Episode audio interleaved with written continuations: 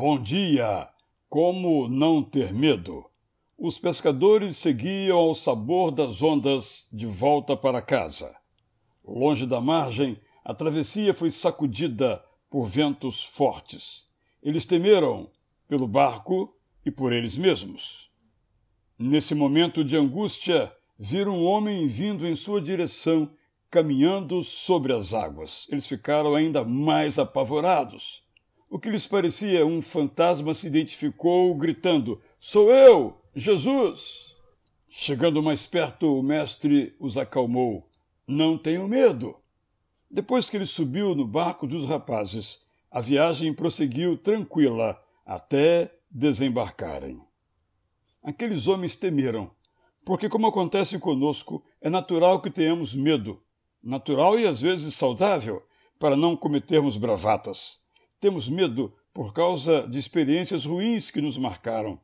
Temos medo porque deixamos de crer na intervenção sobrenatural de Deus em nossas histórias.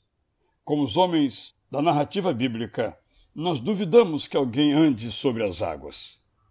Para que o medo não nos paralise, precisamos ouvir as palavras encorajadoras de Deus, sussurradas e gritadas na Bíblia, como a que ouviu o assistente do profeta Eliseu, quando estavam cercados por soldados montados em imponentes cavalos e apoiados por poderosas máquinas de guerra.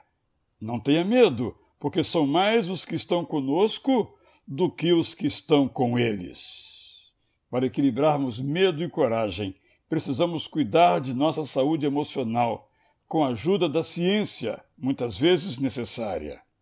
Para que tenhamos coragem, precisamos receber Jesus em nosso barco e conviver com Ele. Com Jesus em nossa vida, o temporal passa.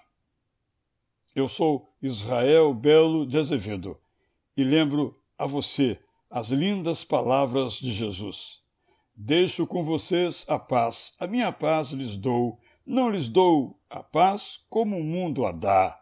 Que o coração de vocês não fique angustiado, nem com medo. Bom dia!